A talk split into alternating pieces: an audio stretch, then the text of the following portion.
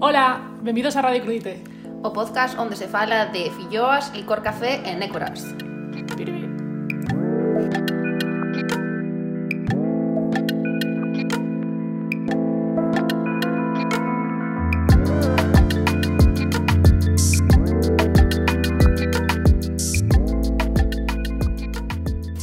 Yeah, feliz día dos letras galegas. Que vinos crudite. Iba a decir, eh, de hecho, para empezar, ¿qué digo rumorosos? Los, ¿Qué pasa, pandemia? los- Pero, ¿qué digo rumorosos? los rumores. Feliz día das letras galegas a, a todo mundo. Por si alguien nos había dado cuenta cuando nos escucha, somos más gallegas que la cuncha do Camiño de Santiago, do Peregrín. Y, nada, básicamente estamos aquí para homenajear eh, o Día das Letras Galegas, que es el día 17 de mayo. Sí, es el 17 de mayo. Se celebra, bueno, vamos a hacer así como una intro un poco cultural muy por encima, ¿no? Es, eh, es la- el centenario, se homenajea al centenario de la publicación de Cantares Galegos de Rosalía de Castro. La primera vez que se celebra el primer eh, día das letras galegas es porque se cumplía 100 años de la publicación de Cantares Galegos de Rosalía de Castro. Sí, que fue en el año 63 y fue como el inicio del resurgimiento después de muchos años de la literatura gallega silenciada y, y todo pues fatal. Y ahí pues como que empezó todo a resurgir de nuevo. Sí, un poco con Rosalía de bandera de ese resurdimento, y ahí las mujeres, como siempre, en una sociedad matriarcal, como es la, Hombre, la gallega. eh, por insignia la, la sociedad patriarcal gallega Always. Y Rosalía pues empezó con ella aquel año. Y desde ese año se homenajea cada, cada año diferente a un autor distinto. Y este año le ha tocado a Carballo Calero. Exacto. Y como nos gusta mucho dar la turra sobre Galicia, hemos decidido eso, hacer un especial con invitados muy especiales, valga la redundanta- eh, redundancia para nosotros. Eh, y nada, hemos tenido que dividirlo en dos partes porque se nos da muy bien también hablar.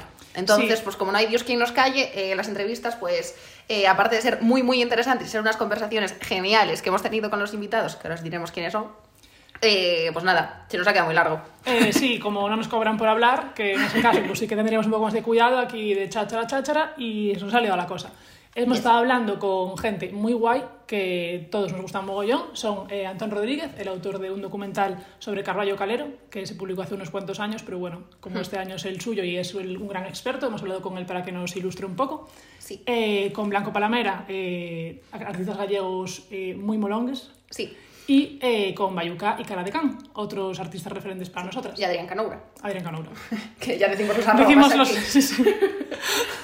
Sí, y bueno, eh, básicamente abrir aquí un paréntesis de disclaimer porque hemos intentado que hubiese paridad en los artistas porque parece que solo queremos hablar con hombres y no, eh, pero básicamente no nos han contestado las mujeres, entonces pues las pondremos para que escuchéis su música, pero no hemos tenido la oportunidad de hablar con, con Claro. artistas gallegas. Nos hubiera encantado, pero bueno, pues por falta de tiempo o disponibilidad, pues no hemos podido hablar con ellas, pero bueno, esperamos que en el futuro eh, nos den también ellas una, una charlita interesante. Exacto, pero nada. Las pondremos de todas formas para que estén aquí Claro, presentes. Para que las conozcáis si no, si no las conocéis. Sí. Y básicamente eso, eh, un crudite cargado de, de morriña, de conversaciones súper guays con Blanco Palamera, con Bayuca y con Antón. Y como siempre, sin humus. Ya, como es constante en este crudite, no comemos humus, pero eh, estuvimos comiendo estos días filloas y orejas para compensar un poco. Exacto. Eh, y bueno, es que humus no pegaría de todas formas. O sea, en Galicia quien come humus pudiendo comer raso y nécoras, pues sería una tontería. Eso es. Y, y nada, eh, vamos a dar paso ya a la entrevista con Antón Rodríguez, que hizo el documental Vieiros de Esperanza, que lo podéis encontrar en YouTube y en abierto. Y nos va a contar un poco la historia de Carballo Calero, quién era Carballo Calero y el porqué de la importancia de que este año se celebre en homenaje las letras gallegas eh, a este personaje.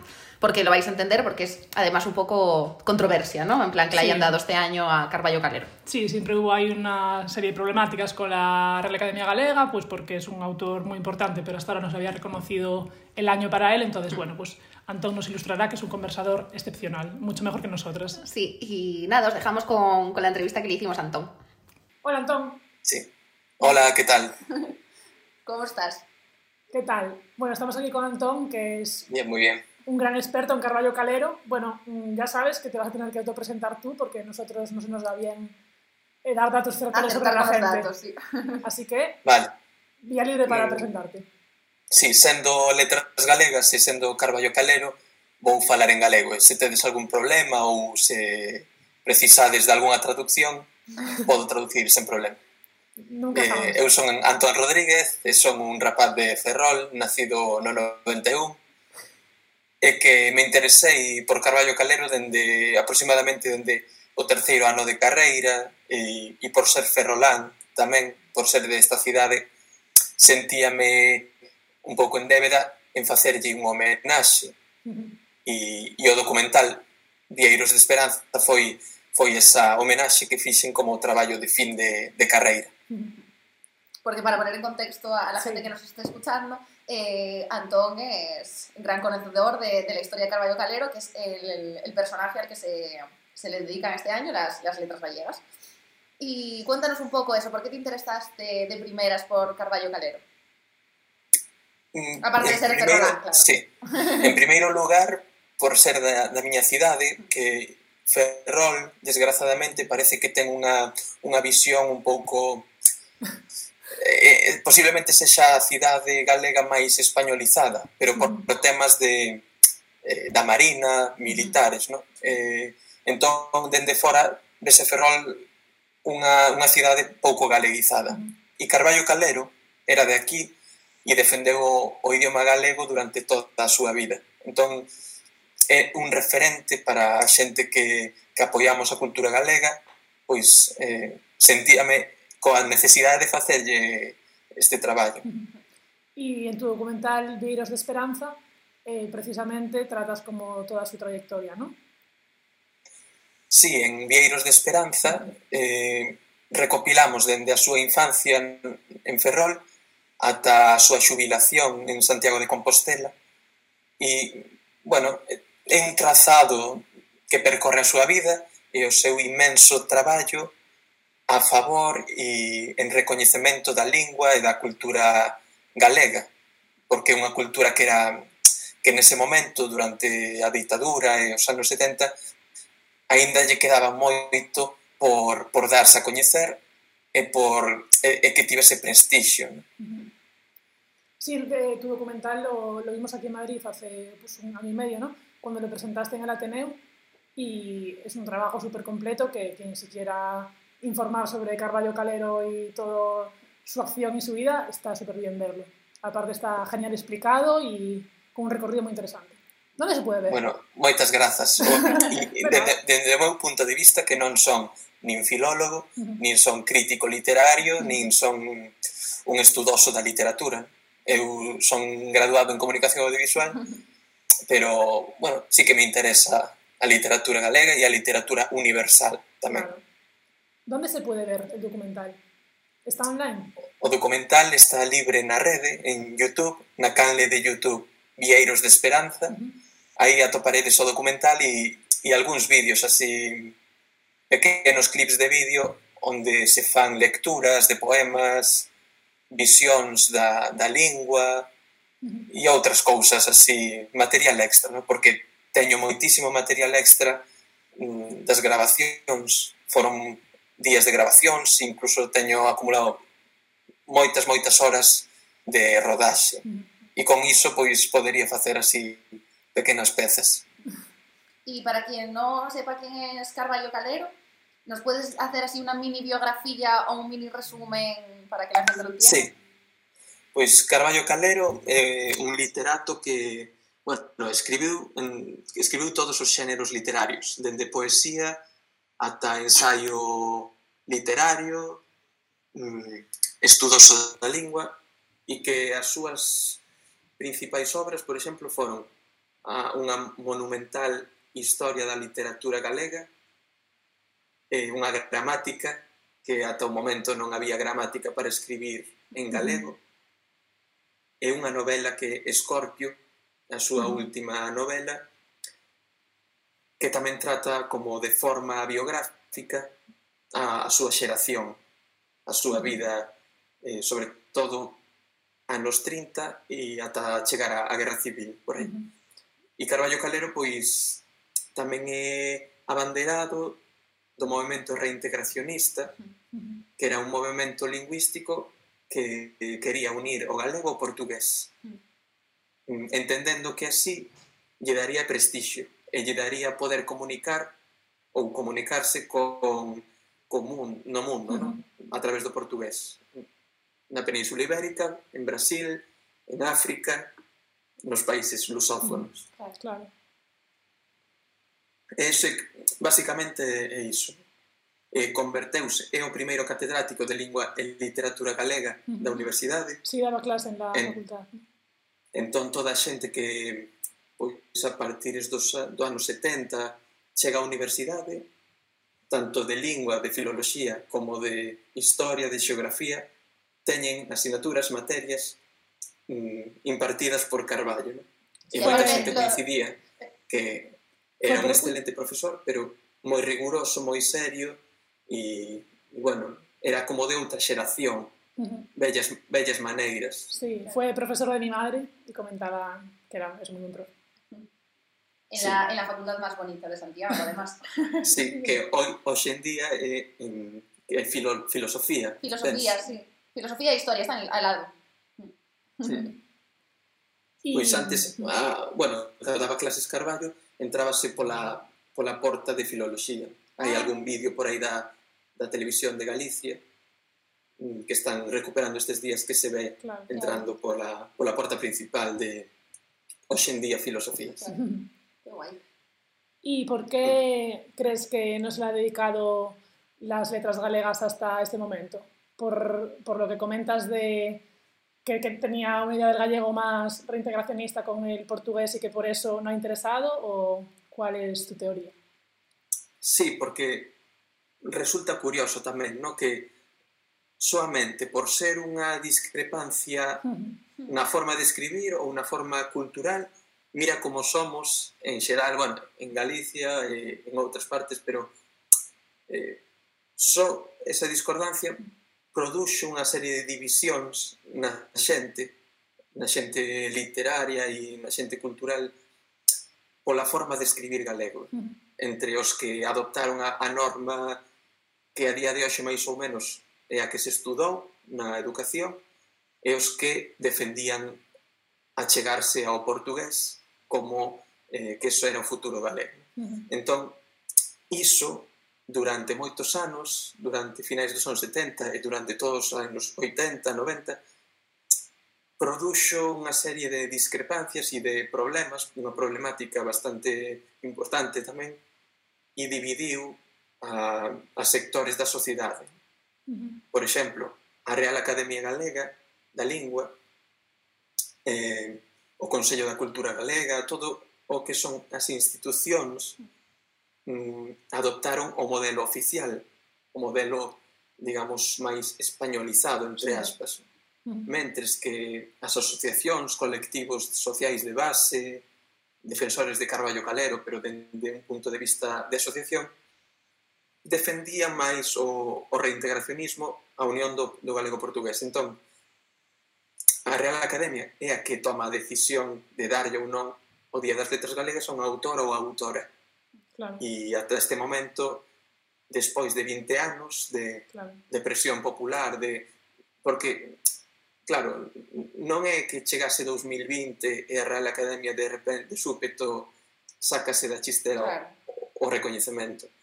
É un recoñecemento produto de moitos anos de, de presión popular ou de loita social, no? de claro. por, por favor, a ver, Carballo Calero, Letras Galegas, todos os anos, Letras Galegas 2014, 15, sempre o mesmo. No? Eh, es que siendo una figura de, tan eh, importante para la literatura gallega, claro, que nunca se le diera un espacio. Claro, claro, eh, porque ademais eh, a súa obra é inmensa e tan só polo feito este de, do ortográfico negouselle durante moito tempo o recoñecemento que, bueno, estamos felices e estamos contentos de que este ano se poida mm, celebrar eh, e desgraciadamente ten que pasar unha pandemia para que yeah. non se poida celebrar. ¿no? Bueno, de, de, eh, en, en, en octubre, ¿no? Vi ayer que iba a ser la celebración oficial, sí. decían, pero... Sí, que, eh, supónse que o 31 de outubro van, van facer a, o acto. a celebración oficial no, no teatro aquí de Ferrol, no Teatro Jofre, pero claro, quen sabe como estaremos en outono, e, e, e eso, no? E tamén durante, bueno, durante o 2021 o que se está a propoñer é que se, que se sigan celebrando actos claro, e sobre claro, todo unha cousa importante das letras galegas eh, ter as letras galegas na escola, na, claro, nas aulas galegas. Claro. Sí, sí. Porque senón non, non ten sentido celebrar un autor ou autora se non se estuda cos nenos no? e claro. cos rapaces a nivel de coa súa obra. Claro, en el colegio además siempre se estudiaba muchísimo tiempo, o sea, se le dedicaba Claro, como Sí, era o, desde un mes o antes. típico. Sí. E deso, e, e despois algún supermercado sacan bolsas, todo este tipo de Sí. iniciativas. Entón, quedarou así. Pero Pero bueno, por fin ha tenido su, Su momento de gloria. su año. Tarde, Sí. pero bueno, oye, sí, aquí está. sí e, e creo que inteligentemente a Real Academia non pode obviar claro. o que quere a sociedade galega claro. eh, e ten que propugnar un pouco pola unión entre as dúas formas claro. ou opcións mm. ortográficas. Desde luego. Y... Sí, porque si no sería como desmerecer o obviar a una parte grande de, de galegofalantes al final, ¿no? Que son gente que, sí. que lo decide así y ya está. También construyen nuestra cultura, ¿no? Supongo y que dentro de una misma sí, lengua pueda haber claro. dos opiniones y que convivan claro. pues cada uno con su opinión como en sociedad de siempre, pero es una pena que a eso se le silencie, ¿no? Vale. Sí, eh, eu, eh, dende o meu punto de vista, de mi opinión, eh, nos últimos anos tamén a Real Academia estáse abrindo a sociedade galega sí. por varios motivos, non? Eh, non les quedaba bueno, outra ya, non? Tampouco. Claro, e os tempos avanzan e fai anos era como unha institución moi pechada, sí. opaca, cara a sociedade e un pouco tradicionalista demais.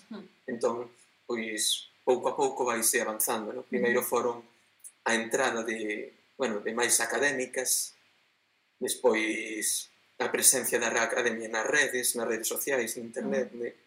e, e a comunicación coa sociedade. E, últimamente, por algunha lei que, bueno, intenta tamén achegar o negocio portugués galego en dif diferentes ámbitos, como pode ser o ámbito tamén da televisión, con series bastante exitosas, pois son pequenos pasos que a Real Academia creo que positivamente está acertando en, en dar. Total. Porque, bueno, é obvio. E isto quero, quero comentar tamén que en xeral, pois, eu creo que saímos á rúa e en xeral a sociedade galega o que a maior parte dela pois non lle interesa dan demasiado, non? Nin, nin as letras, seguramente, nin, nin Carballo Calero fora deste ano. Uh -huh. eh, non sei que opinades, a mellor, ou, bueno, con cal, calquera tipo de literatura, máis ou menos, non? pero mm, sais a rúa e non, os teus colegas, a sociedade en xeral, uh -huh. non, non lle dá valor, eu creo. Non, no. sei que opinades, Sí, pero mm, Sí, a ver, yo creo que el Día de las Letras Gallegas para mucha gente es más una celebración de la cultura gallega en general que no a una figura literaria en concreto, ¿sabes? Que no, no todo el mundo Sí. le da el valor de, oye, pues me voy a leer algo de este autor porque se lo manejé este año y a lo mejor no conozco lo suficiente de él o lo que sea, sino más eso, más una exaltación de nuestra cultura en general. Sí, ¿no? yo creo que también. O sea que Sí. sí, que está, está muy bien porque además es eso, como que cada año un autor que probablemente o conocías o no, porque dependiendo, Claro. pero que es como un motivo de decir, ay, mira, pues este autor no lo conozco, voy a leerme tal libro. Pero bueno, yo creo que en general es eso, más eh, celebración en general de Galicia y de su cultura y ya. Y más allá de las escuelas, a lo mejor no sale de la, de la literatura, mm, ¿sabes? claro. Pero sí, bueno, es porque manera a nivel, de dar a a, conocer as autores. estatísticas están aí. Eh, Sí, é evidente que a mellor, claro, dende Madrid ou de outras partes non se ve o problema. hai un problema de utilización e uso do galego por parte da sociedade que non é a lingua normal na, en Galicia e, e son unhas estatísticas que van empeorando no, progresivamente. Comparado con anos atrás o uso do galego está decrecendo por parte do, da, da xente nova por parte de en xeral non? Sí, hai, hai, peque, hai pequenas excepcións como pode ser a mellor ámbito universitario de sí. Santiago sí. Ou algún ámbito así máis cultural, pero en xeral eh, os datos son malos. Hombre, depende, o sea, siempre depende mucho por ciudades en Galicia, ¿no? Por ejemplo, yo en Coruña, hasta que fui al instituto con 16 años, no escuché a gente de mi edad hablar en gallego quitando pues a, a mis primos o a familia y tal, pero como que en, en mi colegio, por ejemplo, o del ámbito en el que yo me movía, nunca nadie hablaba gallego. Claro, claro. Y, En Santiago, en Ourense sí que se habla más, ¿no? Por ejemplo, pero... Sí, yo tengo eh, compañeros de, pues eso, del colegio y tal que sí que hablan gallego en sus casas normalmente, pero es un debate que tuvimos también nosotras a la hora de generar este podcast, este especial de, de las letras gallegas, porque nosotras no somos gallego, eh, galegofalantes, ¿sabes? O sea, Sí. a nosotros nos cuesta mucho porque en nuestra casa nunca se habló y tenemos un gallego muy Bueno, en la normativo. mía sí, en la mía sí. Bueno, pues en la mía nunca se habló gallego porque mi madre pues no es gallega y no lo habla, entonces como que nunca Claro. tuve un input grande de gallego como para no hablarlo súper normativo, que es un gallego muy feo y poco real además, ¿no? Entonces por eso no sabíamos muy Sí. bien qué hacer con esto, si empe- empezar a hablar gallego normativo aquí nosotras contigo, ¿sabes? Para, mm, no sé. Claro, y también nos parecía un poco raro el hecho de que, aparte de hablarlo mejor o peor, que es, es- no, no lo hacemos en el día a día, ni mucho menos, que si no lo hablamos normalmente, hacerlo un poco así por un día ver, es como raro, ¿no? Es como de, Sí. como que parece que es para quedar bien un día e el resto non lo usamos, sabes? Non sei. Sí, sí. É, é normal. Eu, no meu caso, por exemplo, den, eu, eu aprendín a falar galego antes que mm. español mm, claro. dende pequeno, de pequeno. O que sucedeu é, e en xeral nas cidades sucede, que chega un momento en, en primaria ou cando te xuntas con xente ou mm. teus colegas que pola presión, digamos, social ou polo que o, o que se fala na rúa, perdes esa, sí, sí. ese idioma que levas de casa, perdese eh, cando chegas a, por exemplo, na escola de, de nas cidades, nos mm. ámbitos así urbanos. Sí. Eh, entón, eu despois retomei o, o que eu uso do galego retomei no máis adiante por propios intereses e claro. conviccións non non é por yeah, claro. eu creo que tamén o uso do galego pola par, por parte de de xente da nosa idade, de 20 e pico, 30 anos, 30 e pico, ou incluso máis, moitas veces prodúcese, se non é por naturaleza, se non é por natureza eh, de onde vives ou con quen te relacionas, é por unha convicción sí. cultural, política ou sí. por interese. Non, sí, non é unha cousa sí. que, que sai así da nada. Total. Sí, sí. Sí, supongo que ahora lo que tú decías de que los datos van a peor también tendrá que ver con un poco con, con la globalización y que cada vez hablamos casi más inglés o tenemos más inputs en inglés o lo que sea que casi en castellano, ¿sabes? Entonces ya es como una mezcla Sí. de tres idiomas que ya se empieza a complicar, ¿no? Un poco la cosa. Claro, mesmo ti estás a falar aí de inputs, Claro, como una, como sí. una, una parva, ¿sabes? Es que de verdad. eh, está totalmente introducido xa na, na nosa forma de falar Claro. e sí. Total.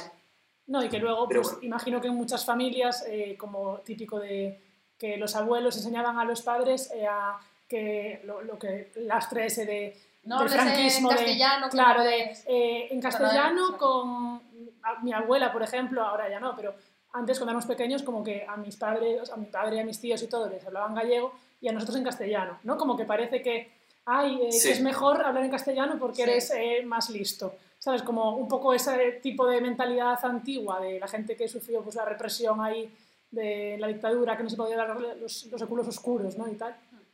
Que de eso ya no sé si queda mucho, Sí. pero bueno, que parte no ha hecho ningún sí. tipo de bien, obviamente. Y creo que también hay bastante diferencia entre ámbito urbano y ámbito más rural, rural en Galicia, porque sí que es cierto que en el rural se habla más gallego, ¿no? Sí, sí, sí. Eh, Será que sí, somos de la urbe? Ás veces sucede, ¿no? Que pueblos, ¿no? xente do rural que eu ás veces até incluso síntome incómodo porque o meu galego é galego, digamos, de educación, non sí. é non é un galego rural, por exemplo, sí, sí. entre aspas ou entre comillas, pero que son as cousas máis bonitas del gallego. Notábame sí. incómodo, por exemplo, na universidade, xente que ven de, de determinadas zonas de Galicia, mm que, que cambiaban ao castelán ou, bueno, que non, eh, digamos que cambiaban de rexistro uh -huh. dependendo con quen estaban a, a claro. conversar. Eh, iso tamén, pois, sucede moitas veces, no? Por, non sei, por, bueno, por temas de... Porque non, non foi unha foi unha lingua bastante despreciada durante sí. moitos anos, sí. entón iso queda na patente na sociedade, eu creo, sí, como moi sí, sí pegada no, na forma de pensar, na forma de ser e comportarse. Mm, Sí, Eh, total. aparte, históricamente, como que, por ejemplo, Cataluña, eh, la clase alta hablaban catalán. Y en Galicia la clase alta Sí. hablaban castellano, ¿sabes? ¿Qué, qué sentido Sí. tiene que en unos lugares como que se premiase la lengua y en otros al contrario? Sí, ben, vai todo relacionado, ¿no? Coa Sí, economía, economía, coa burguesía, Sí, sí. con todo... Sí, sí, que justo cuadraría que las familias buenas lo hablaban y ya está, eso se quedó. Claro. Eh, pero eso, bueno, xa é un tema histórico dende, bueno, de, de séculos. Claro, de, claro. De, de por que unha nobleza digamos que parou de falar galego, ¿no? uh -huh. pero son temas de temas de, de guerras, temas de distribución de terras, claro. temas uh -huh. medievais, eh, bueno, medievais non, pero dese estilo. Sí. Uh -huh. Y volviendo un poco a Carballo Calero para seguir exaltando nuestra, nuestra lengua, eh, sí. ¿tú cuál es tu obra favorita de Carballo Calero? Eh, ¿O la que más te gusta recordar de él? 1987. Uh -huh. Pero tamén destacaría toda a variedade de poesía que, que escribiu, que cultivou, pois, e que está recopila, recopilada, esta poesía está recopilada en dous volumes, que pretérito imperfeito. Trátase da poesía que vai dende os anos 20, de mocidade, de, de xuventude, ata, digamos, anos 60.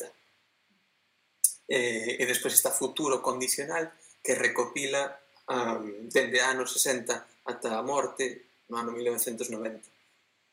Que guai, que eh, bonitos eh, títulos. É unha compilación. Pero Scorpio, eu recomendo ya a calquer tipo de lector. E abarcó muchos campos, ¿no? Porque desde novela hasta poesía, hasta filología, ¿no? Como que un sí, teatro, muy completo. Eh, ensayo, mm. escribiu a gramática, ¿no? Tocou todas as palas. Escri, escribiu a, a obra a máxima o máximo exponente de Carballo é a historia da literatura galega contemporánea. Porque nela tratanse dende o século pois non sei, 18, 19, ata o seu día, case todos os autores e todas as obras características dos autores naquel momento no que non había internet, nin había posibilidad de buscar nada.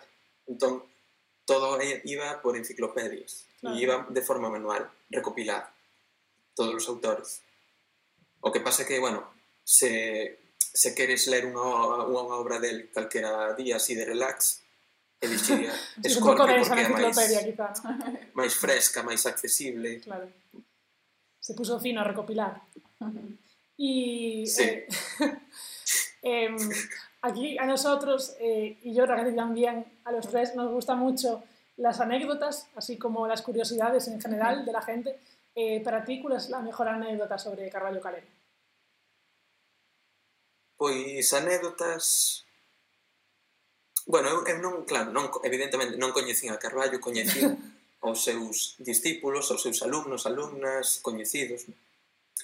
E sempre me dicían que de primeiras era, bueno, moi pechado, pero que despois distendíase e que lle gustaba cantar moito, por exemplo, que, lle, que cantaba sobre todo nas comidas e nas ceas despois, ah. animábase e cantaba zarzuela, oh, cantaba canta así lírico, eh, español e todo isto. Pero, bueno, vou falar, por exemplo, dunha anécdota que ocurriu na rodaxe na Real Academia Galega, pois e estábamos citados unha mañá para entrevistarnos co presidente, que era Xesús Alonso Montero, sai no documental. Sí. E, e nese, esa mesma mañá estaba citada unhas horas despois a comisión de xente que apoiaba a candidatura, creo que era ano 2015, para Carballo Calero. E eu, paralelamente, tamén formaba parte desa comisión, porque era unha comisión que se fixera en Ferrol de xente, entón eu fun por, un, por a miña banda e cos, cos meus dous colegas, Javier e Sergio, gravar pola mañá. E, e claro, e despois ao rematar chegou esta comisión, que eran 4 ou 5 persoas, a reunirse co presidente porque lle iban pedir que por favor, a ver se o ano 2015 iba a ser o ano Carballo. Entón, saímos nós do despacho e, en, e entraban eles. E coñecíamonos todos, no? pero nese momento fixemos así medio coña de bueno, sí, de, non, realmente non nos coñecemos, non? Porque queríamos ser independentes, no sentido sí, de que, que soubese o presidente que, que había, había grupos diferentes, diferentes ¿no? colectivos claro. ou diferentes xentes reuníndose e dedicándolle algo a Carballo Calero. Entón, eu, eu mesmo teño, porque puxemos cámara oculta dese momento, teño, o, teño o momento de, de que sai o presidente, así, moi serio, e, e lle pregunta a un deles, que ademais foi alumno de Carballo, ah, a coñecíades deste rapaces, non sei que, sí, sí, bueno, tamén me entrevistaron a mí, todas esas cousas, non? Pero, bueno, Eh, nada, anécdotas non non teño anécdotas, claro, non podo contar anécdotas directas. Claro, conto, claro. claro. Pero... No, pero está moi bien haberle puesto unha cámara oculta al director de la, Joder, de la Academia Galega. sí, pero bueno, esas anécdotas e despois mm, teño anécdotas, por exemplo, en, na edición de vídeo, como temos tantos materiais e, e houve que repetir algunhas veces e moitos momentos de, de rirte moito co que, que se fala nos vídeos, non?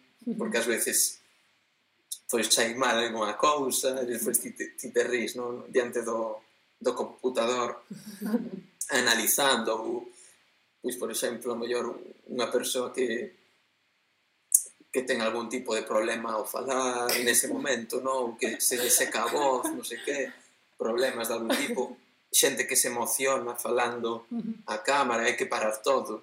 Eh, bueno, foi así Bonito. un proceso de, sobre todo de aprender, uh -huh. porque foi a miña primeira, o meu primeiro así documental que fixe. Claro. Eh, pero non, non quería que, que quedase guardado na universidade ou, ou no caixón. Eu, eu cando me decidín a facer o proxecto era para leválo afora, claro. para que a sociedade galega o coñecese e e tamén ser unha especie de, de arma para a candidatura de Carballo, para claro. que algún día... Terrorismo aí... Cultural. Sí, sí. Claro, non, non sei, porque eu vía como con perspectivas de, de futuro de facer algo co, coa idea do, do documental. Claro, claro pero... Eso... Evi evidentemente, eh, os meus coñecementos avanzaron, os meus pensamentos tamén, cambiaría moitas cousas o mellor da obra ou así, pero bueno.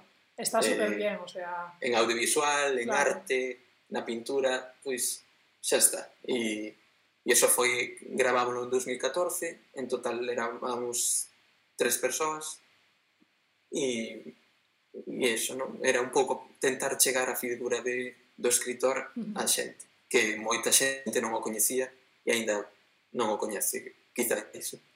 Claro, pero si alguien lo conoce a través de vuestra obra, pues mira, una persona más que habéis conseguido claro. que conozca Sí, e ademais no documental hai, existía ainda ese debate. Eu ás veces pregúntome Claro, está grabado fai cinco anos. Como como cambiaron tantas posicións que se falan no documental, que, bueno, se queredes xa o veredes, eh, as posicións do, do anterior, do anterior presidente na academia eran bastante eh, dividían bastante, uh -huh. E de, deixaban ao lado a Carballo e tamén os de os de Víctor Freixanes que anteriormente era eh, presidente de Editorial Galaxia e agora mesmo é el o presidente da Real Academia. Uh -huh. Tamén todo funciona nos mesmos ámbitos, ámbito, como os de, sí. o ámbito editorial, sí. político, lingüístico, todo ese rollo, uh eh, -huh. é a mesma xente. Sí. Eh, eh, e, e, e Xanes, o, o actual presidente, fai cinco anos dicía unhas cousas bastante chamativas para que hoxe se faga o Día das Letras Galegas. Porque defende que a mellor a figura de Carballo pode dividir a sociedade ou que a academia é prudente cando se toman unhas decisións esas cousas díganse, non? O que pasa é que eu creo que poderíamos facer outra obra explicando a día de hoxe ou preguntando eh, como fai Évole, por exemplo, no? de poñer claro. así a tablet. Mira, é isto. Dicías isto fai cinco anos. Que, que e ahora que? E ahora que? Ou, por favor, explícame así para...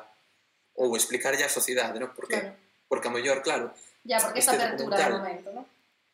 Este documental dáslo a ver a xente e non se atopa nada raro, mellor, non? Tens que saber que durante claro, moito tempo houve ese debate. Ou... Claro. Bueno, iso. Sí, dá para pensar. Eh. Sí, para reflexionar, sobre todo. Sí. Destas pequenas cousas que se fan da cultura e da lingua que para en determinados momentos e para determinados sectores son como grandes cousas, non hai grandes debates que claro, unha persoa que non este no, no círculo pode flipar e dicir que problema hai con esta pequena cousa que só é o modo de pensar de, da ortografía claro, sí, podes asombrar que su vida todo es eso, entonces como non va a ser importante para esa gente, ¿no? claro. Seguramente calquer, calquera madrileño ou madrileña explica iso e, e non, non, non hai importancia non valor, sí. Yo te iba a preguntar una cosa, ya que tú conoces mucho sobre Carballo Calero. Yo me acordaba de lo Sí. que había estudiado en el instituto y en el colegio, y gracias, la verdad, porque no, no lo había volvido, volvido, sí, vuelto a revisitar. Eh, y me metí en la gran página de conocimiento, Wikipedia, y lo que más me llamó la atención, me quedé ahí, ya no seguí bajando, es que tenía varios seudónimos, y a mí estas cosas siempre me hacen bastante gracia. A Ah, ver sí. si tú lo puedes eh, corroborar, porque eh, aparte de unos que pueden sonar más comunes, como Eduardo Colmeiro, Fernando Cadaval, José Loureiro, Leopoldo Calero, tenía uno que era Eric Larson y otro que era Zamik Cilla. ¿Sabes para qué los utilizaba o a qué se deben estos nombres? O... Ah, de, bueno, non, sei, non sei se é correcta totalmente a fonte de Wikipedia, pero bueno, No creo, por eso, por eso te digo, ¿es esto verdad? ¿Es mentira? O, ¿Y por qué? eh, do meu punto de vista o de Eric Larson non, non me suena de nada, pero... no, eu, eu, eh, Fernando Cadaval, sí, e tamén tiña outro que era Carballo en, en latín, que era Ilex, Ah, sí, es verdad, lo como pone aquí. Ilex. Sí, sí, sí. Y el, el entonces eh, el Eric Larson y el Zamixilla, eso se lo ha inventado la persona que ha firmado la Wikipedia, ¿no? Son como nombres de youtubers. Non sei, sí. quizáis esta, non, non, non o podo non o podo corroborar 100%. Haberei que preguntarlle a algún estudoso total de na lingua e literatura. Pero pero bueno, ademais eh, en xeral estes pseudónimos non era por tema artístico, seguramente, eh, algúns deles sobre todo Fernando Cadaval, que escribe con el anos principios dos anos 60, finais dos 50 pois tamén era porque era xente moi marcada tamén pola ditadura yeah. entón era unha forma así de esconderse un pouco claro, claro. Eh, dabanlle oportunidade de escribir en revistas, en xornais como La Noche, por exemplo ou Paro de Vigo, así pero escribían eh, normalmente con pseudónimo. Porque ademais, bueno, Carballo Calero, lo, mira, unha, unha anécdota da vida de Carballo Calero, que tamén é como un pouco casualidade, non? No ano 36, uns días antes da guerra, el vai a, a Madrid a facer oposicións para ser catedrático de instituto. E xusto así, cando ia facer o exame, aí no caserón de San Bernardo, ao carón de, de a Rúa Pez, en Malasaña. Sí.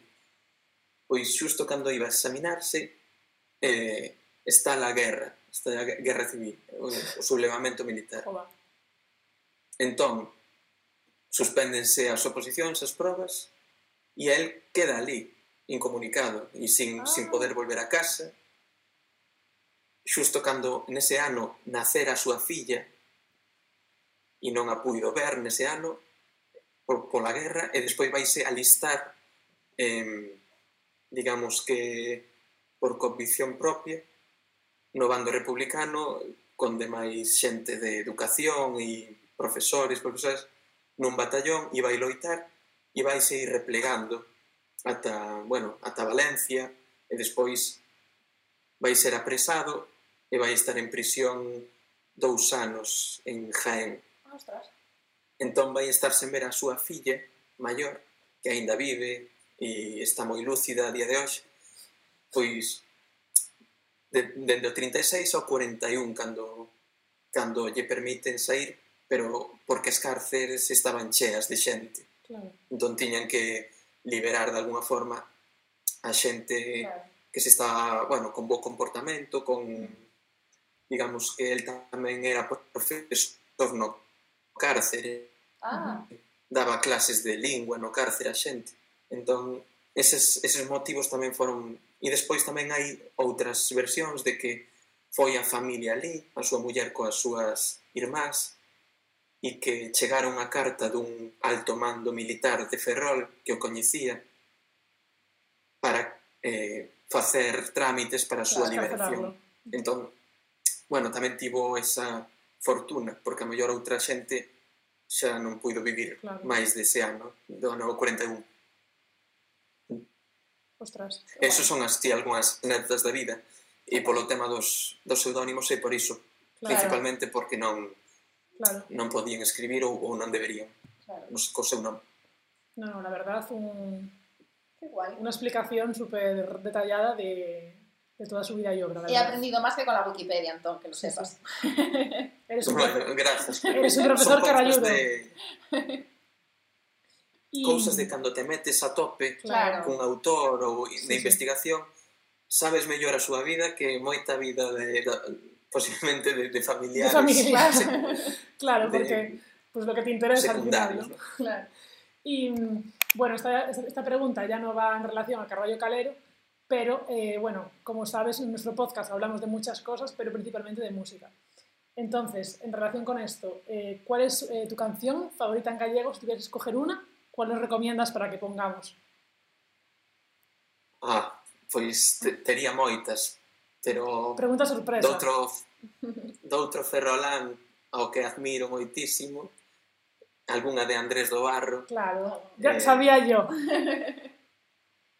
pero non sei, o tren sempre é moi... Sí, no? Bueno, exitazo, ¿no? Pero... Sí ten corpiño xeitoso, tamén é moi alegre.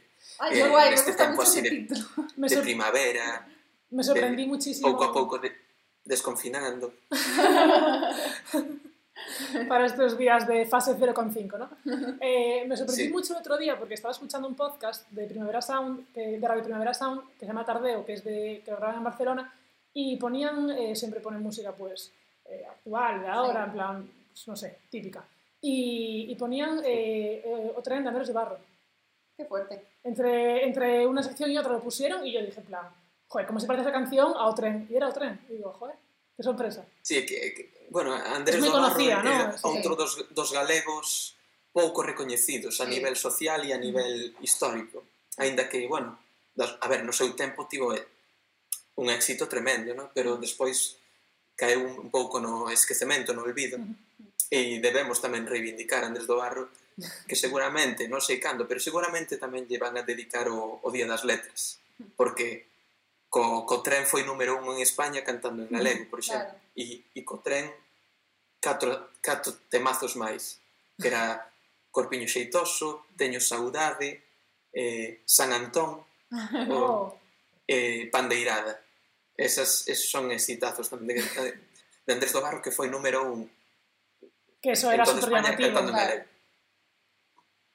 Que eso ahora es como impensable que pase, ¿no? Y mira, qué sí, guay. porque na historia da música española non houbo outro cantante cantando nas linguas cooficiais uh -huh. que tivese o éxito de, de Andrés.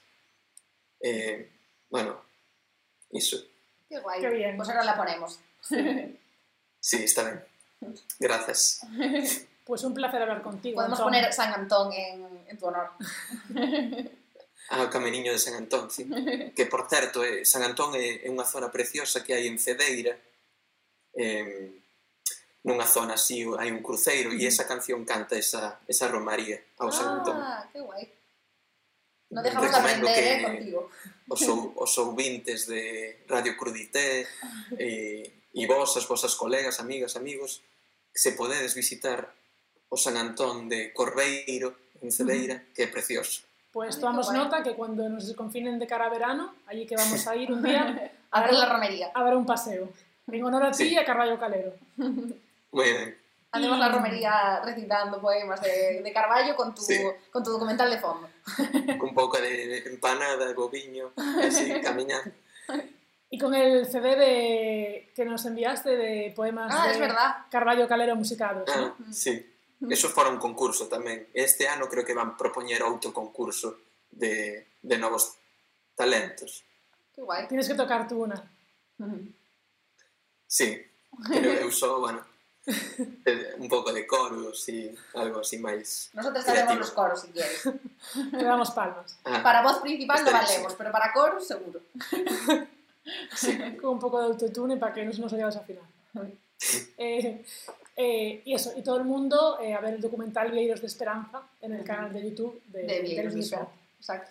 Que quien no lo haya visto, una muy buena obra documental de aquí el amigo Antón Rodríguez. Sí, para seguir Sí. completando información sobre Carballo Calero. sí. A Espero quien le que haya quedado alguna útil, duda, que espero que eh, nadie, porque ha estado todo súper bien explicado. Exacto.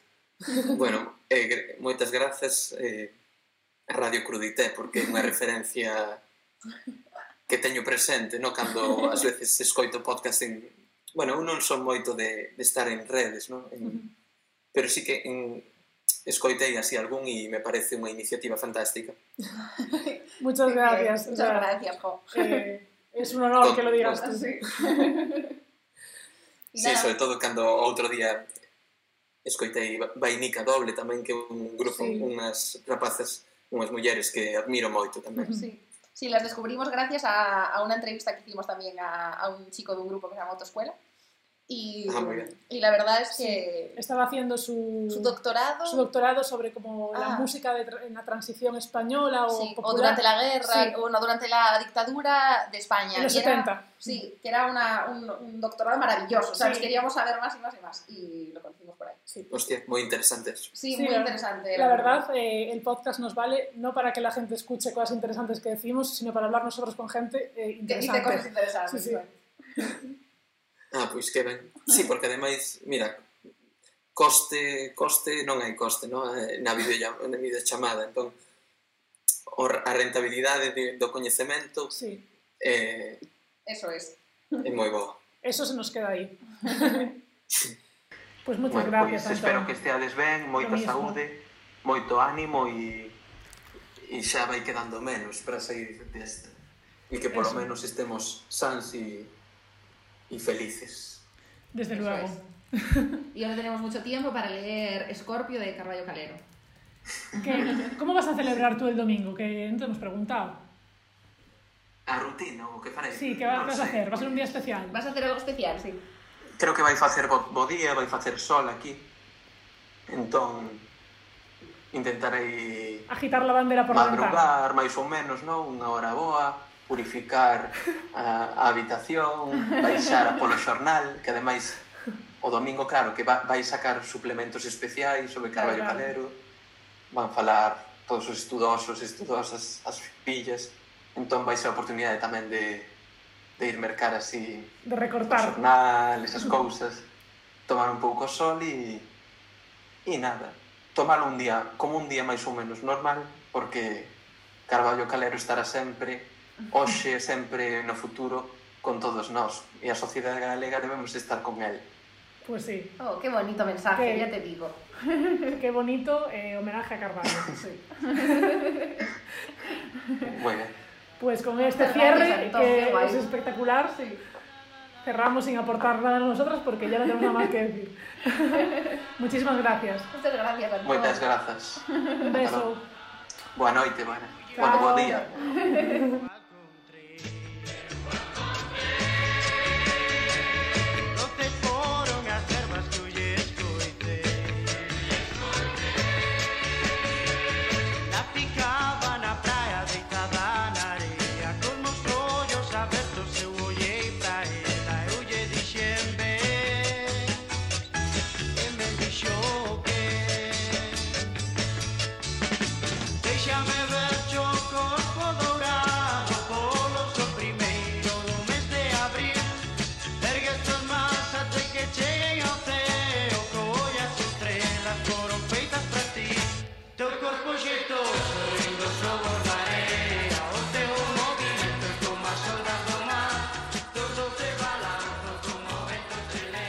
Qué interesante. Nunca tal cosa vimos, una conversación tan interesante en el crudite, ¿eh? No, no pudimos decir ni una tontería. Es que es genial, el documental de Atón es genial, él como personaje, como, y como persona, Como como persona. personaje, Como personaje también.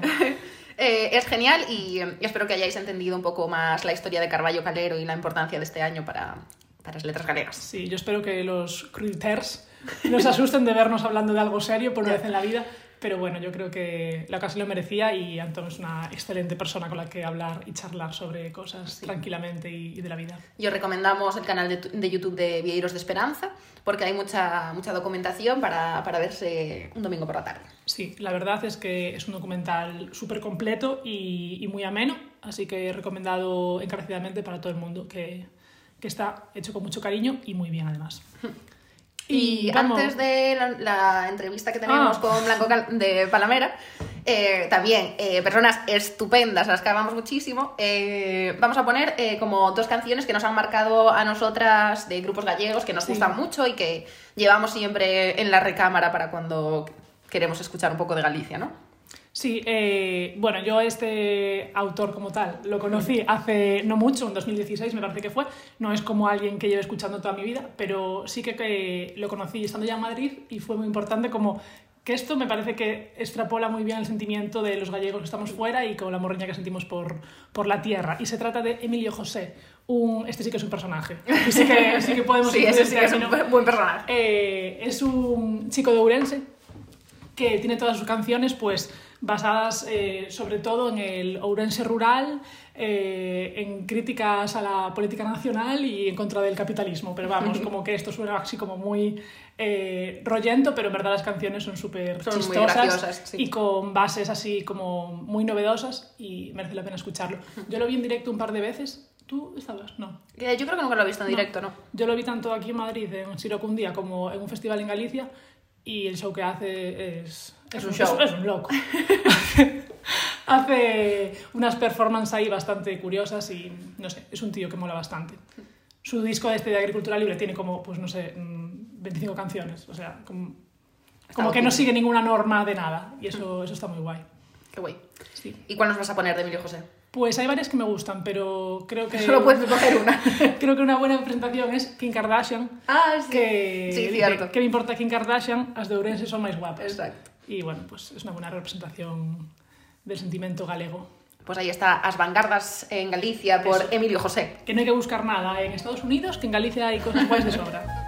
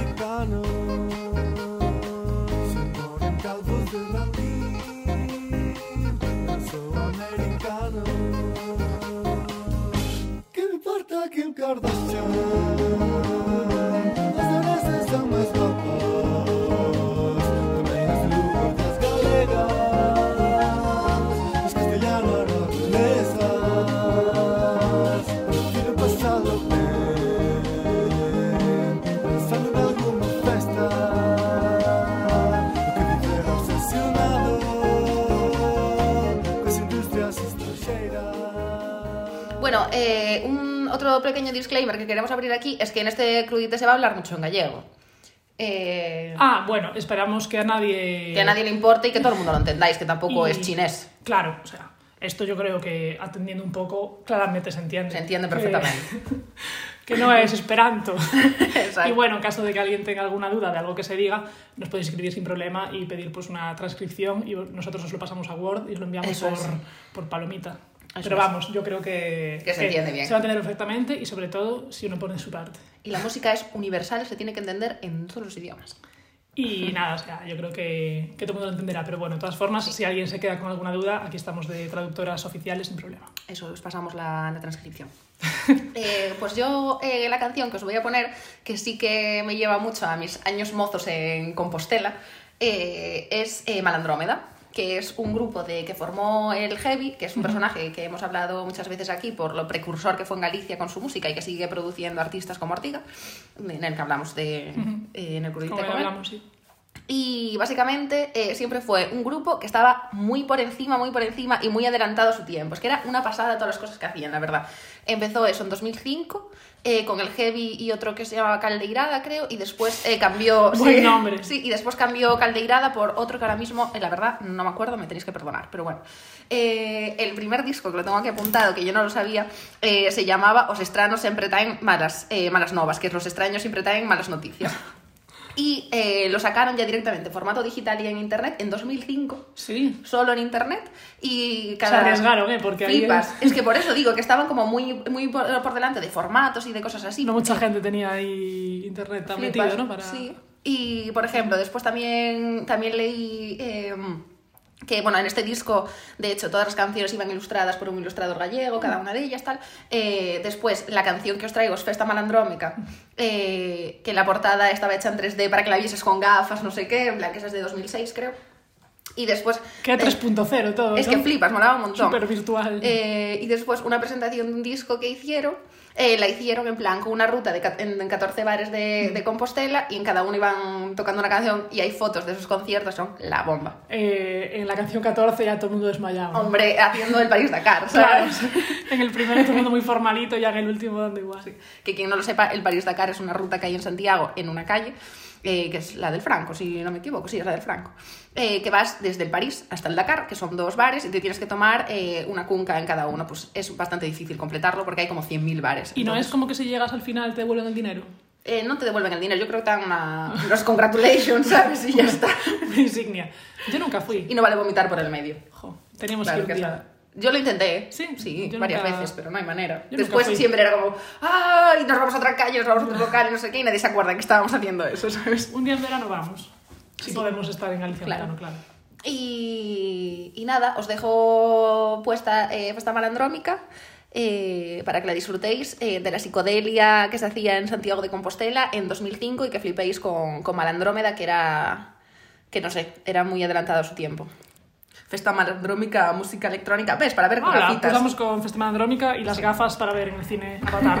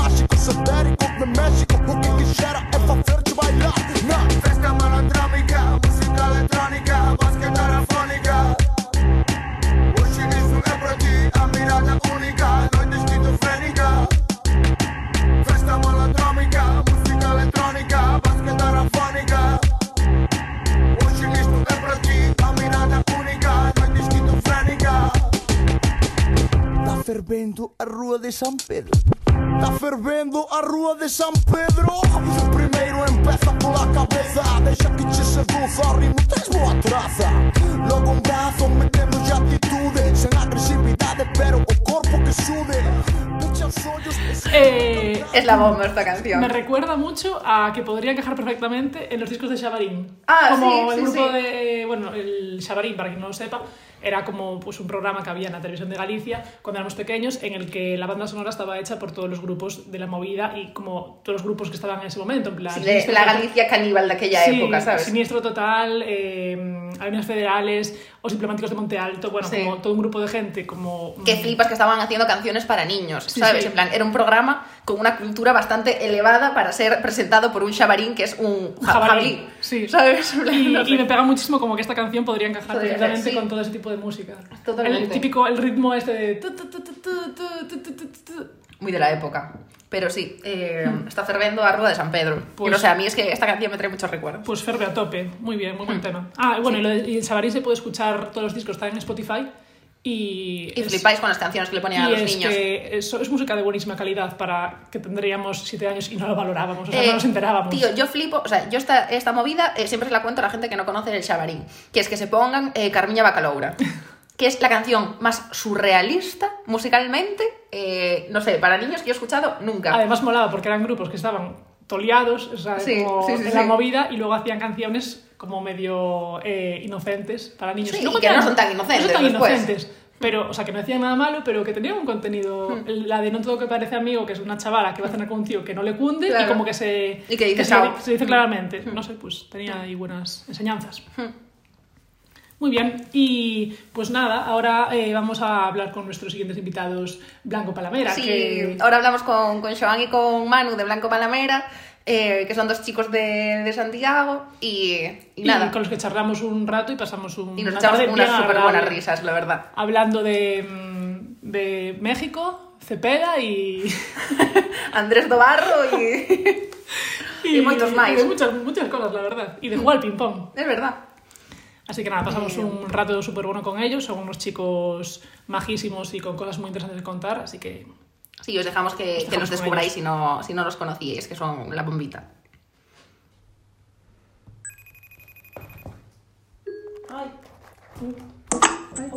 ¡Hola! ¿Qué tal? ¿Qué tal? Tal. ¿Cuánto tiempo? ¿Qué pasa? Bueno, pues Pues sí, sí. si os parece, tenemos preparado un Cruditest versión letras galegas. Uf, Eh, es fácil, ¿eh? Es fácil. Es todo. ¿Cuál es no sé qué? Gallego. No sé qué? Gallego. Ya está. Va a ser fácil. saca la Wikipedia y la No, que no se den cuenta por Os vamos a preguntar, ¿cuál es vuestro autor favorito de Resurdimentos? ¿En qué año nació. Rosalía de Castro? que el instituto fue una época oscura. No, no, son más... eh, Son de vuestros gustos más que de chapar. son más contemporáneos. Eh, la primera es, ¿cuál es vuestro sitio preferido de Galicia? Santiago Joder. y Carnota, la aldea del abuelo. Sí. Santiago y Buño. Eh, Costa da Morte. donde están ahí los corazones repartidos, ¿eh? Buenas combinaciones, ¿eh? Bueno, en Carnota es Acurra, para que quede exacto. Padre me echa la bronca. Si quieres enviarnos las coordenadas, luego las ponemos ahí en Instagram de Radio Crudite. No que se me llena la aldea, la quiero para Eso es, Eso sí, de ¿eh? de fodechinchos. Son los que, esos son los que viven en Madrid, ¿no? Sí, sí, sí. Sí, hacía mucho tiempo que no escuchaba esa palabra. Digo, a ver si va a ser otra cosa y la metí aquí. Em, ¿Y cuál es vuestro cantante gallego preferido? De- Aparte de vosotros, Claro. o del uno del otro, claro. Mm.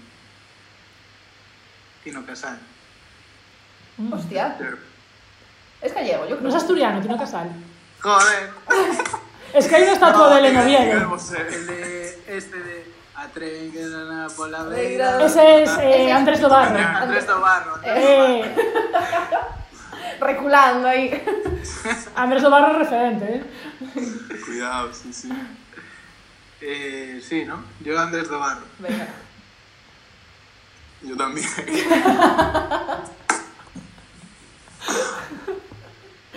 Venga, no damos por válida para los dos. Julio Iglesias. Ah, no, no soy. Tendrá familiar. porque Kanye West. El, este. El, Buah, es que había, había uno súper mítico, el, el Andrés. ¿Qué Andrés? Dobarro.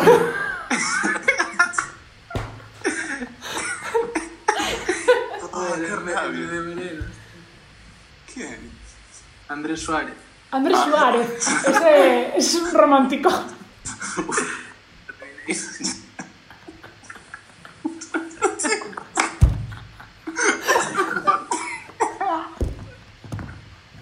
Perdón, perdón. Ay, qué risa. Ay. Uf. Eh, venga, eh, los dos Andreses los damos por válidos. Está pegadísimo Andrés Suárez. Sí, sí, cuidado. Joder, mucho nivel. Buah, había un pavo de Santiago que cantaba también. Arce. No, Arce, Arce no, por Dios. Eh, uno que cantaba también así como muy de talent show. Joder, Jorge algo, Jorge no sé qué. Uf. Jorge Ese, Casal. Jor- ese, Jorge, Ca- justo, eh. Vaya, vaya personaje. Te peda. Oh, ¿Quién? oh. Qué peda. ¡Ah, Cepeda! Vale, pues la siguiente pregunta sería: eh, ¿Cuál es vuestro personaje preferido gallego de la historia? Que puede ser desde, desde Atilano hasta Martín Kodax. Lo que queráis. Ah, O sea. Ya ves, tío. Master. Con Goku en galego. Ah, sí. Gato Can. El gato can o Sin-Chan. Yo, yo Xabarín y Galloso.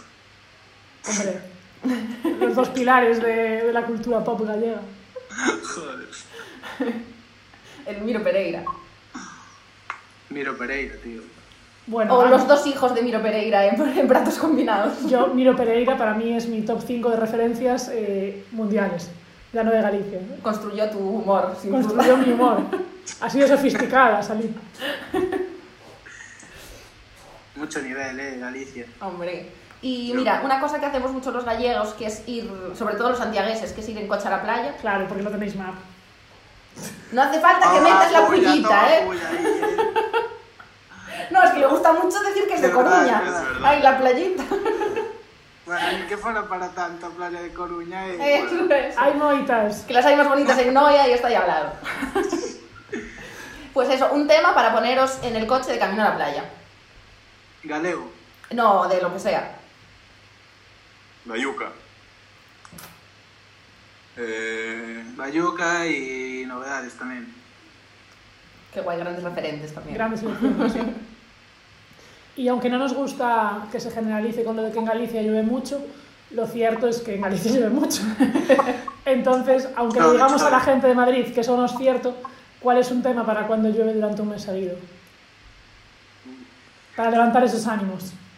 O para llorar en la Eh, ventana. Claro, yo estaba pensando en uno de. sí, a mí me mola meterme en la mierda.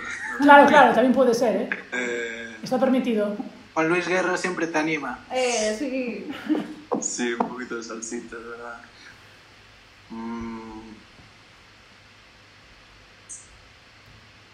De... Carlos Núñez le pega mucho a la lluvia y tú Viendo verde, ¿no? Viendo el verde ser más verde aún. Milladoiro.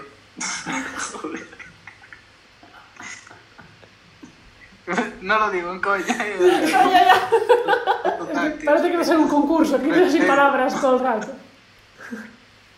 Tengo un disco en mi casa Eh, pues sí, algo de eso. Y, estamos un poco densos hoy. y si no, antes lo hablábamos, bueno, eh, el Manu se aprendió a- que un día os la toca la canción de Yuri London con la guitarra que para la lluvia. Son muy de llover, verdad. Qué guay. Qué Cuando quieras nos la tocas. Y antes hablábamos de, un- de una tía que es que no sé muy bien de dónde es, pero es española, ¿no? La, la, la. No, es colombiana, creo. Bueno, pues hay un- una chica que, que mola mucho que se llama La La, el La y el La, el segundo Las con acento. Sí.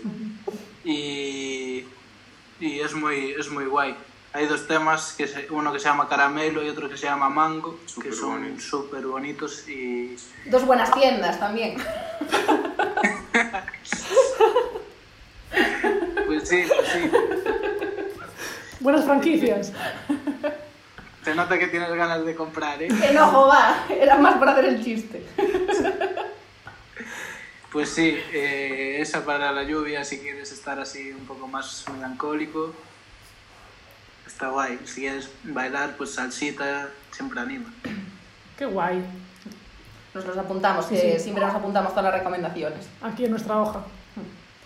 Y hemos visto eh, en vuestra movida esta de Spotify que salís en, en dos eh, playlists que nos han hecho, no gracia, pero nos han llamado la atención. Que es la de Dining de Zara Home y, y en la de Valeria, la serie esta nueva de Netflix. Sí. Sí. Que salís Y en la serie, ¿no? Estuvimos en Bimba y Lola también, ¿eh? Sí.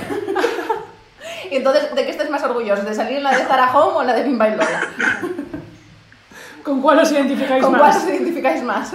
Si la de Zara Home está pensada para una cenita así de tranquis o, o algo así. O para que consumas más. Compres en Zara. Para Para que que te- tendréis ganas de comprarte unos buenos, una buena cubertería. La de Valeria, no sé si visteis la escena, pero es bastante graciosa. Es de. ¿En qué capítulo es? Nos lo vamos a poner, pero solamente ese corte. Creo, creo que es el, El seis. el 6 o el 7, sí. Ay, Sí, el guay. 6, el 6. sí. ¿Y qué tema sale? Es que no pudimos cargar la playlist, que no nos va a Spotify. Ahora sí. Sale Sola sola con con, mi mi voz. Ah. Ah, Bueno, Y- si la vais a ver, no os digo de qué va. No, Vale, no, vale. no, pero bueno. Y O sea, el, el, el cachito ese. No, A vi- ver. no vimos la serie nosotros. ¿Os identificáis con el momento en el que con la escena? ¿Creéis que está bien? ¿Cómo, cómo? ¿Os Bueno, yo creo identificáis que con la a todo el escena? mundo le pasó alguna vez. En plan, ¿creéis que está bien metida la canción ahí? A ver, en la discoteca no sé yo si va a estar sonando. uy, entonces tiene que ver algo con sábanas y camas y cosas así. Bueno, no? puede que sí que, tenga, que esté guay ahí metida la canción. Y queríamos hablar también con vosotros, bueno, ya nos ponemos un poco más serias aquí, de qué tal en México, eh, que fuisteis a hacer los conciertos y a estar por allí unos días. ¿Qué tal la experiencia? ¿Os moló? Pues, Escapando del coronavirus. Fue increíble, la verdad. Una, una suerte. ¿Qué fue lo que más os gustó? A mí eh, la gente me sorprendió muchísimo. Siempre lo digo que, que me enamoró mucho la peña y, su humildad y, o sea, es que te ofrecen su casa, ¿sabes? Es en plan... Ya íbamos medio aprendidos porque Sebas es un amor y, y nos trató siempre de la misma manera, pero allí la gente tiende más a ser así que, que a lo contrario. No sé. Igual aprecian cosas que aquí no, no apreciamos por el contexto en el que viven también. Claro, al final es un cambio de perspectiva, ¿no? O sea, Sí, Sí, sí, sí. y eso, a mí el- la ciudad me sorprendió mucho también, el ir por una calle y estar como en la selva, tío. Sí. Rollo Sí, la Ciudad de México es, es una puta locura. O sea, es Y es cinco enorme. veces Madrid. un monstruo. enorme. Sí, sí. Rollo. Que del centro, o sea, de casa de Sebas al centro y eso que no estaba muy lejos, era como ir de aquí a Coruña, tío. Sí, hostia. sí, sí. O sea, ya, ya no tanto por distancia, sino por el tráfico que hay también, que... Todo el rato pasando aviones por encima. El aeropuerto está en el medio de la ciudad porque creció hacia afuera. Y, y eh, bueno, están muy marcadas las partes de la ciudad. En plan, un día que salimos de la ciudad pasamos por una zona de favelada que eran kilómetros y kilómetros de casas de colorines. En plan. Pero muy heavy, veías, bueno, no sé. Eso. Hay que vivirlo, tío. Ya. Sí. Pero vamos, yo me, me enamoré mucho de México, ¿eh? Sí. Y La comida. la comida, tío, la comida es increíble. Estás La todo el día comiendo, sí. todo el día comiendo. Hay, hay comida en cada calle, hay ocho puestos de comida, es una locura. Y comida de puta madre. Qué bueno. Unos buenos tacos al pastor. Fuimos a, a Oaxaca también, que, que está muy bonito, Es súper chulo, ¿no? sí, muy guay. Precioso. Sí. Luego nos movimos también por Guadalajara, Querétaro, pero bueno, no pudimos verlo Mm. En profundidad porque eso fuimos como de bolos esos días y fuimos un día a uno, otro día a otro y al final las distancias allí son enormes, entonces Tocamos en un museo allí, bastante punky. Fue. fue tocamos, no sabía ni el director del museo que tocábamos. Llegamos Qué allí guay. y se acaban de entrar. Y. En una sala enorme, sin técnico. Buah, fue, fue. El técnico llegó y nos dejó ahí los micros y tal y se fue. Pero bueno, es, es una. Es también. es apre- aprendimos mucho de. No sé. Sí, curte eso. Desenvolverte, ¿no? De ahí. claro. ¿Y qué tal con Porque- vuestro público mexicano? Claro, que, que vemos ¿qué que son ahí unos grandes seguidores de Blanco Palamera por los datos que nos da Spotify. Pues de Bien. puta madre, la verdad. Bien. Eh, sobre todo el último concierto, que era como el más serio, por así decirlo. era con Zuaraz, además que ellos son de allí, entonces jugaban en casa y fue, fue una puta pasada. O sea, nos juntamos todos en el escenario a tocar canciones. Fue como una fiesta, Qué guay. Qué chulo. fue increíble. Sí, Sí. Se llenó la sala, o sea, fue, fue un puto Eso sueño. fue, ¿sabes? fue brutal. Sí. Qué guay. Estábamos allí que no nos lo creíamos, fue, fue la hostia. Buen cierre. Sí, pero bien, joder, se agradece mogollón. En este concierto de Querétaro, del museo, había que cuando hubo más personas, 10, 11. Nada más, pero sí, vamos, Vale, poca pena. pues poca peña. Y al acabar el bolo, tío, una piba vino y nos dijo que, que se sabía todos los temas y que le encantaban, Sí. no sé, no sé qué, Sí. ¿sabes? Entonces ya que hay una persona que esto en, allí en Querétaro, que es un puto pueblo de, de México, ¿sabes? De, Qué guay. La parte buena de la globalización. millones de personas, ¿sabes? Así que es brutal las Sí, fue, sensaciones. fue brutal. Qué guay. Y pues de- ya solo por eso merece haber eh, cargado toda la batera de juguete que daron en las Sí. peas por las escaleras del museo para Sí. arriba y levantarnos a las 4 de la mañana para pillar Y al final en cada momento estar allí y decir, estamos aquí gracias a nuestra música, es- Claro. Claro, eso es lo guay, ¿no? es, no sé, Claro, que es más reconfortante que ir de vacaciones porque sí, que se puede ir en Claro. el momento, ¿no? Que es Y, como... y aparte, bueno, también tuvimos mucha suerte de ir con Sebas, con alguien de allí, ¿no? Que pues también nos presentó a sus colegas, a su familia, nos apoyaron muchísimo, nos ayudaron en todo. desde el y- minuto uno fue como estar en casa, o sea, Qué guay. fue, fue la hostia. Buenos Entonces, días, ¿no? yo sí que creo que, hombre, imagino que como cuando viajas a, todo, a cualquier sitio, pero si vas con alguien que ya controla, Claro, o sea, ya vas más seguro, ¿no? Porque claro. ¿no? Sí, también, sí que es verdad que la ciudad a veces se veían cosas oscuras por ahí. Claro. Y él nos decía, por ahí no. claro, Os cogía de la, de la chaqueta, ¿no? tanta peña que hay ahí, si vive, o sea, solo en DF, media España casi. Claro. Son 21 millones. o una- Joder, Joder, chaval, es que es madre loquísimo. mía. zona es. Y aparte, joder, peña que, o sea, hay gente que no tiene ni DNI, ¿sabes? Que... Ya. Ya. que hay mucha mucha pobreza también y lo ves por la calle. A mí me chocaba mucho ir por la calle y ver a niños, tío, de 3, 4 años, ¿sabes? Pidiendo solos, solos Ya. en la calle, ¿sabes? Sí. En plan... Hay cosas que son muy locas. Luego ves unas mansiones del copón, ¿sabes? Sí, la desigualdad contraste, es mucho más fuerte que aquí, ¿no? Sí, es un contraste. Ves que, que, el- que la peña se busca la vida de la forma que sea. plan... De la forma que sea. Claro. y pues eso, vas al súper y hay contratados para ayudarte a meter la comida en las bolsas, en las gasolineras hay un trabajador por cada manguera, ¿sabes? Y no sé, aunque no quieras que te limpien el parabrisas, te lo van a Pero, limpiar. ya. ¿Y cuál es el próximo sitio al que os gustaría ir y eh, que os sentiríais como en casa también, a lo mejor? Uh. O no como en casa, que os apetecía ir y ya está, ¿sabes? Eso, A tocar, eso sería un plus, ¿sabes? Sí, a a tocar. tocar o de, de vacaciones. A tocar, a tocar. Bueno, De vacaciones también si quieres, ¿eh?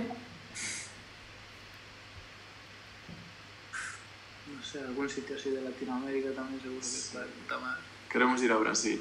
A Brasil, hostia, qué guay. Brasil, Era boa, ¿eh? Es que ya quiero ir a Brasil, tío, hacerme un voluntariado de ir a la favela, a enseñar percusión y que me enseñen con los Guau, chavales. qué Eso guay. tiene que estar genial. Qué guay. Y. Sí, pues a Brasil, tío. Sí. Buen plan, buen plan. Sí, sobre todo aprender, sí, sí. Claro. Pues es que con la bosa y toda la y la zambita y tal. Uy, Ay, Aunque bueno, Espera. anda el Bolsonaro por ahí tocando las, las pelotas. Bueno, sí que se ve bonito. sí, que es muy bonito. Sí, se ve ese rollo casa hippie. Barro de buño, tío. Mira, eh, hablando del, del barro de buño, nuestra siguiente Ah. pregunta tiene bastante que ver con eso. Que una cosa que nos gusta mucho, aparte de vuestra música, que nos encanta, es vuestro merchandising. Sí, y vuestra imagen en general. Sí, vuestra imagen que gráfica, o sea, eso, estas cosas siempre nos fijamos mucho y aparte, pues, es que es- está, está muy chula toda. Y nada, contadnos un poco vuestro merch. Lo vimos en el Bandcamp, que tenéis eh, los anillos de buño, ¿no? Que son súper bonitos. eh, De cara a 2021, ¿os vais a hacer un peto nuevo o cómo va? Eso es secreto. Podéis, podéis haceros un peto con ese pattern de la pared de ahí detrás. Hostia, estaría guapo, ¿eh? Pues justo ese pattern lo hizo Kika, que es bueno, la que con la que trabajamos toda nuestra identidad visual. y, Todo encaja. Y, y bueno, fue un poco el proceso de hacer el disco fue de la mano con, con, con lo visual, ¿no? Entonces, antes, antes de acabar el disco ya empezamos a trabajar esa parte, nos ayudaba A finiquitar cosas. Sí, a sacarle punta, a dar un sentido global a todo.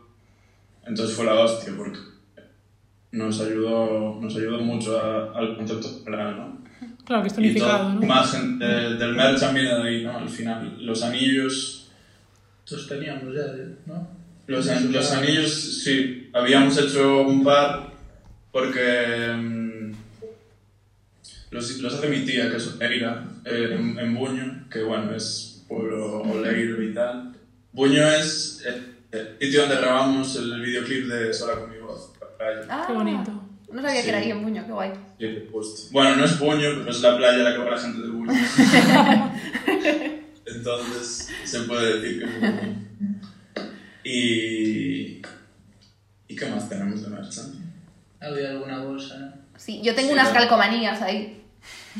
Oh, Ah, habíamos hecho. Vale. Es- esos son los- Está limitada. genial. Sí, Sí, sí, sí. Esas son con los logos que hicimos para cada tema, que aparte de hacer como... O sea, para cada tema hicimos un logo, hicimos una portada, que son están en el, en el libreto de... Que no tenéis disco, ¿no? Os tenemos que mandar uno. Ahí vale. Eso, si no lo compramos en el Bandcamp, ¿eh? Claro. Hombre, No, ahora, ahora hay que hay que generar billetes. otro No tenemos dónde reproducirlo, de decir, ¿eh? Bueno, Nadie yo, tiene, pero- yo tengo un lector de CDs que me compré para los Sims. tocar. Claro, se puede tocar y la gráfica Eso sí. está muy bonita. Sí. Sí. Qué guay, qué ilusión. Yo es que los tengo ahí, mira. Para el inventario credité. Y los discos aparte los damos con, con un sobre que Aquí lo tengo. con un sobre que justo pues tiene esa, esa frase y ese logo.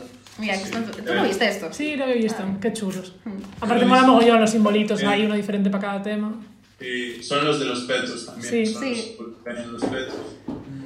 Y bueno, en el disco está el, libre- el libreto que diseñó Kika también, con las letras y todo eso. Qué guay. Y. Sí, la verdad es que fue un buen viaje el del porque eso se nos fue haciendo un poco tarde. O sea, bueno, se fueron sucediendo acontecimientos que al final, y luego entre una cosa y otra, tuvimos problemas con los de la, la fábrica. Sí, Con los proveedores. Sí, bueno, ya sabes tú cómo van los problemas con las imprentas. Eso, que al final, como que El diseño estaba hecho desde hacía un año y salió un año tarde. Pero bueno, salió. Pero bueno, salió- Bueno, pero salió muy bonito, o sea. Bueno. Sí, sí, sí, sí, valió la pena. Sí. No, mola porque es como un proyecto todo unificado, ¿no? Como que todas las, todo lo que habéis hecho respira un mismo. Sí, ¡Aire! Aire. Buen, buen tema de Blanco Palavera. es algo que, que nos mola, ¿no? Como que todo tenga un sentido en conjunto también. ¿Y este nuevo disco que estáis eh, trabajando lo vais a hacer también en paralelo las dos cosas? ¿Estáis trabajando de la misma manera o estáis trabajando de una manera diferente? O... Por ahora estamos experimentando mucho, Sí. probando cosas nuevas y sin cerrarnos a nada. Vamos. Diferente ahora- está siendo. Bueno, claro, a fuerza mayor, ya te digo. Por ahora no estamos cerrando nada. De hecho, estamos intentando abrir todo lo posible. Claro. Qué guay, es un buen momento para eso, yo creo también, sí, sí. Sí, sí. Sí. Ahora hay tiempo, así que. De eso no, va, va, no hay nunca. va a ser, va a ser diferente a lo de antes, seguro. Sí, sí, sí. A mí eso de Va. que dicen de que ahora sobra el tiempo me parece una falacia muy grande. Tío, el tiempo es lo único que no sobra nunca, porque es lo único que se gasta y no lo puedes recuperar. Claro, pero como que ahora el tiempo da para más, porque antes lo gastábamos en ir de bares. Bueno, o sea, da para organizarte mejor igual. Sí. Para planear mucho y hacer poco, ¿no? Sí, también. Claro, o sea, el tiempo sigue pasando rápido de cojones. Sí, a mí sí Buah, a me mí- pasa eso. a mí se me pasa volando. Dos putos dos meses, tío. Claro. ¿Sabes? Enterrados, que pasaron así. Total, ¿eh? A mí me sigue pasando eso, o sea, el tiempo me sigue faltando por todas partes. Sí, yo creo que al final... Eso que tienes una ejecutiva de éxito. Que haces una rutina, sea cual sea, pues eh, Sí. el tiempo pasa, ¿sabes? Claro. A los 21 días te acostumbras a una rutina. Dicen. Eso dices. Y eh, los temas del EP Instantáneas, que sacasteis hace unos meses, ¿eso va a formar parte de vuestro trabajo próximo o es un EP así independiente? Era independiente, ¿no? Sí, sí. Eso fue un poco... Fue lo que fue... Sí. Eh, eh, salió de eso, de, de esas horas que os decíamos de estar en el local probando... A ver, probando, probando mucho y, y luego intentando recrear ciertas cosas y no siendo capaces, entonces nos decidimos a sacar cosas que, nos- o sea, nosotros nos grabamos mucho con el móvil, tocando y todo, cantando y para acordar y luego al final recrea esas cosas de la misma manera. Entonces dijimos, vamos a sacar esta mierda como es.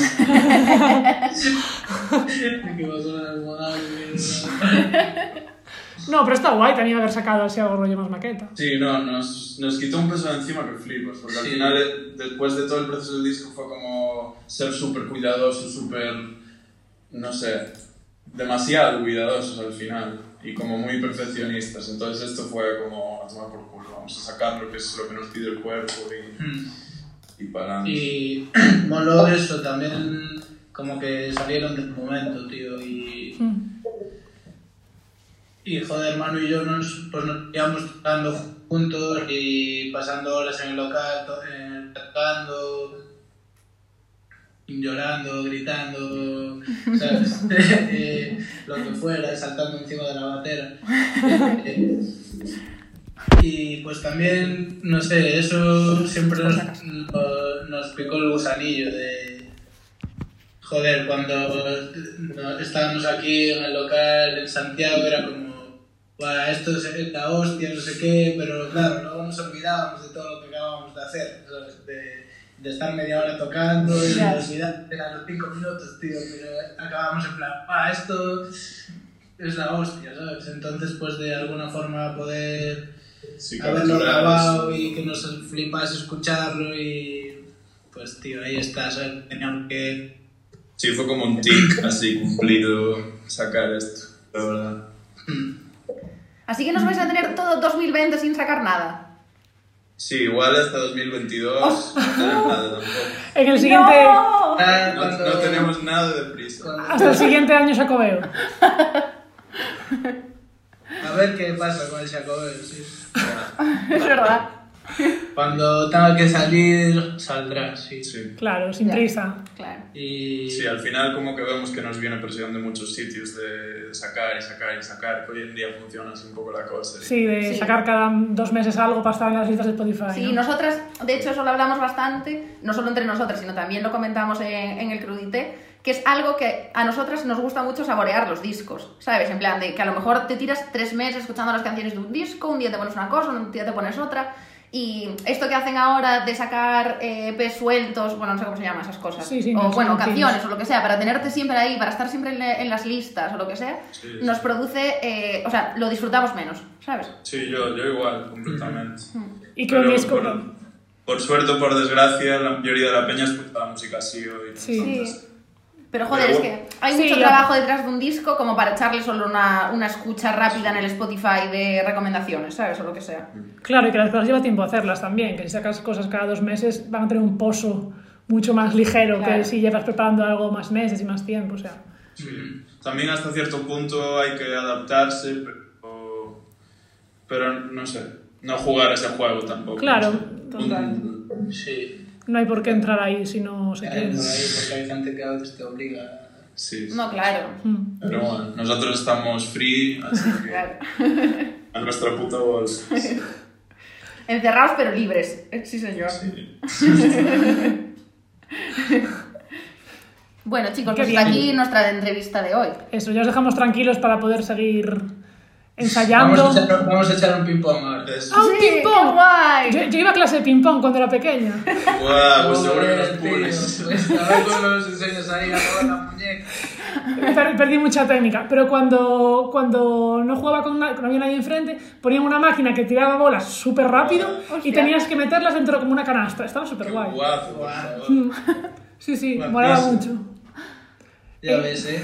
Joder, es, es que tiene su ciencia, eh. La, Sí, sí, Eh, parece que no, pero flipas, eh. Ah, tal, no sé qué, pero luego cuando te giras la bola y no sé qué, te ves que igual. Y había muchas técnicas, ya no me acuerdo de nada, pero había como ahí un revés, no sé qué.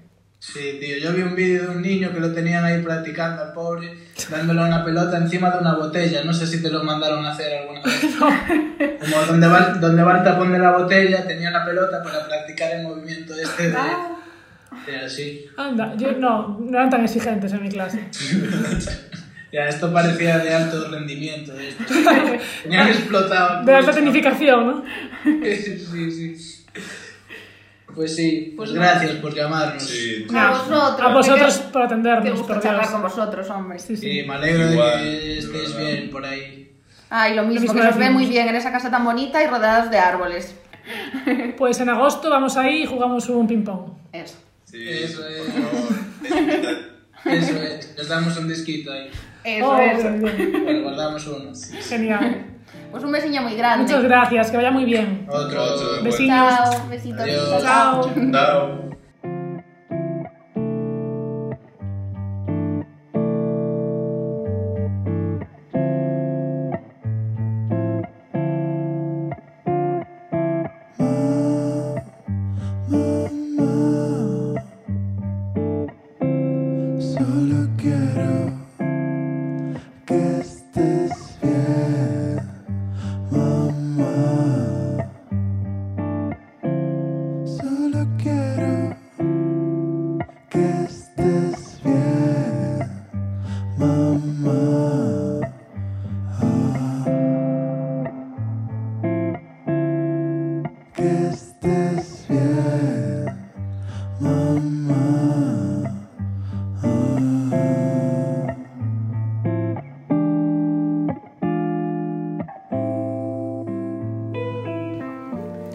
Ser más majos estos chavales, de verdad, es que son la bomba. Ay, qué riquiños. Sí. Son como adorables, ¿verdad? Sí, son eh, mm, muy buenos representantes de su generación, he de decir. Sí, sí, sí. Eh, una generación joven. Sí, sobre todo eso. Eh, representación de gente joven que viene pisando fuerte. Sí, y, Eh, y nada. bueno, eh, hasta aquí ha sido este primer volumen de Crudite Especial Letras Galegas. No os vayáis porque os esperamos en la segunda parte. Claro, o sea, iros de este para ir al siguiente. No os vayáis eh, a apagar el ordenador, pero Sí, y en el siguiente eh, tenemos a, un a dos invitados súper especiales para nosotras, eh, que es gente que admiramos muchísimo, que es Bayuca y Adrián Canoura, que los dos forman el proyecto Juntos de Bayuca. Y nada, máximos exponentes de la representación Del folclore. del folclore de, de Galicia, ahora en, en el siglo XXI fuera de la provincia, como quien sí, dice. exportando el folclore gallego a todas partes de España y el extranjero. Y muy buena representación de, Y haciéndole que a todo el mundo le guste, la verdad. tierra. Sí, y Sí. haciendo que gente que no es gallega se interese por el folclore gallego, que no es fácil que pase. Sí, justo. Y que aparte, eh, bueno, es algo que hablamos ya con ellos, así que no lo vamos a desvelar, eh, que hablamos de que el folclore es difícil de hacerle entrar a la gente, básicamente. ¿Y por qué lo han será? Lo sabréis en el siguiente. Pues eso, eh, os dejamos... eh, Con- Y nada, nos vemos en el episodio 2 del especial Letras Galegas de Radio Crudite. Eso. Ahora nos vemos.